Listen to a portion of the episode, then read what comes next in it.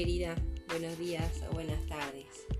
Hoy vamos a ver un tema que puede ser relevante porque puede implicar mayor comprensión hacia la gente autista y también porque hay algunos mitos, por decirlo así, relacionados con esto.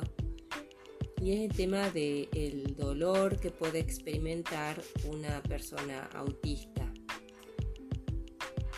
Lo que vamos a compartir ahora tiene como fuente la Universidad de Tel Aviv y el título que puso la fuente, Neuroscience News, dice así en su versión al español. Las personas con autismo, que preferiremos decir, las personas autistas, experimentan dolor con mayor intensidad. En breve, la gente autista experimenta dolor con mayor intensidad que quienes no están en el espectro del autismo y son menos adaptables a esa sensación. Esta revelación contradice la creencia predominante de que la gente con trastornos del espectro autista tiende a ser indiferente al dolor. Como te decía, este, tiene como fuente la Universidad de Tel Aviv para esta noticia que fue compartida el día 29 de enero de 2023 en Internet. Un nuevo estudio examinó la percepción del dolor entre las personas autistas y descubrió que experimentan dolor con una intensidad más alta que la población general y son menos adaptables a tal sensación. Este hallazgo es contrario a la creencia predominante de que la gente autista es supuestamente indiferente al dolor. Los investigadores expresaron la esperanza de que los hallazgos de su estudio conduzcan a un tratamiento más apropiado por parte del personal médico los cuidadores y padres madres hacia las personas autistas que no siempre expresan la experiencia del dolor de la manera habitual. El estudio fue financiado por la Fundación de Ciencias de Israel y fue dirigido por cuatro investigadores la doctora Tami Bar Shalita de la Facultad de Medicina Shackler de la Universidad de Tel Aviv, quien inició el estudio en colaboración con la doctora Yelena Granovsky de Technion y Rambam Medical Center y la profesora Irit Weisman Fogel y la profesora Einat Gal de la Universidad de Haifa. Este estudio constituye un marco para las tesis de estudiantes de doctorado Cela Hoffman y Mary Klinger Levy, y hay tres artículos basados en esta investigación que ya han sido publicados o aprobados para su publicación.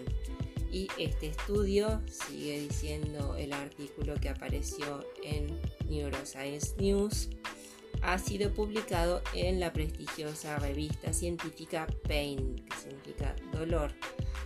La, la doctora Bar Shalita explica, aproximadamente el 10% de la población general sufre de disfunción de la modulación sensorial, lo que significa hipersensibilidad sensorial a un nivel que compromete el funcionamiento diario normal y la calidad de vida. Estas personas tienen dificultades, por ejemplo, para ignorar o adaptarse al zumbido o el parpadeo de las luces fluorescentes, el zumbido de los aires acondicionados o los ventiladores, el crujido de las palomitas de maíz por parte de alguien sentado a su lado en el cine. En estudios previos en el laboratorio encontramos que estas personas sufren más dolor que aquellas sin disfunción de la modulación sensorial. Como se sabe que la disfunción de la modulación sensorial se presenta en personas autistas en un 70 al 90%, constituye un criterio para el diagnóstico del autismo y está asociado a su gravedad. Estábamos interesados interesadas en explorar la percepción del dolor en el autismo, por lo que preguntamos, ¿las personas autistas duelen, tienen más dolor que la población general? Esta pregunta apenas se estudió en el laboratorio antes de que empezáramos. Según quienes participaron en esta investigación, durante muchos años prevaleció la opinión de que la gente autista tenía menos dolor o era indiferente al dolor. De hecho, la indiferencia al dolor es una de las características presentadas en los criterios diagnósticos actuales del autismo. Y la prueba de ello era supuestamente su tendencia a infligirse dolor autolesionándose. Según la doctora Bar Shalita, esta suposición no es necesariamente cierta. Sabemos que las autolesiones pueden provenir de intentos de suprimir el dolor y puede ser que se autolesionen para activar inconscientemente un mecanismo físico de que el dolor inhibe el dolor. Este estudio es un estudio de dolor de laboratorio aprobado por el Comité de Ética de Instituciones Académicas y el Centro Médico Rambam. El estudio incluyó a 52 personas adultas autistas de alto funcionamiento e inteligencia normal, hasta ahora la muestra más grande reportada en el mundo en estudios sobre dolor entre personas autistas. El estudio hizo uso de pruebas psicofísicas para evaluar el dolor comúnmente utilizadas en el área de estudio del dolor. Estos métodos examinan el vínculo entre el estímulo y la respuesta, mientras que quienes investigan utilizando una computadora controlan la duración y la intensidad del estímulo y se pide a la persona examinada que clasifique la intensidad del dolor que siente en una escala de 0 a 100.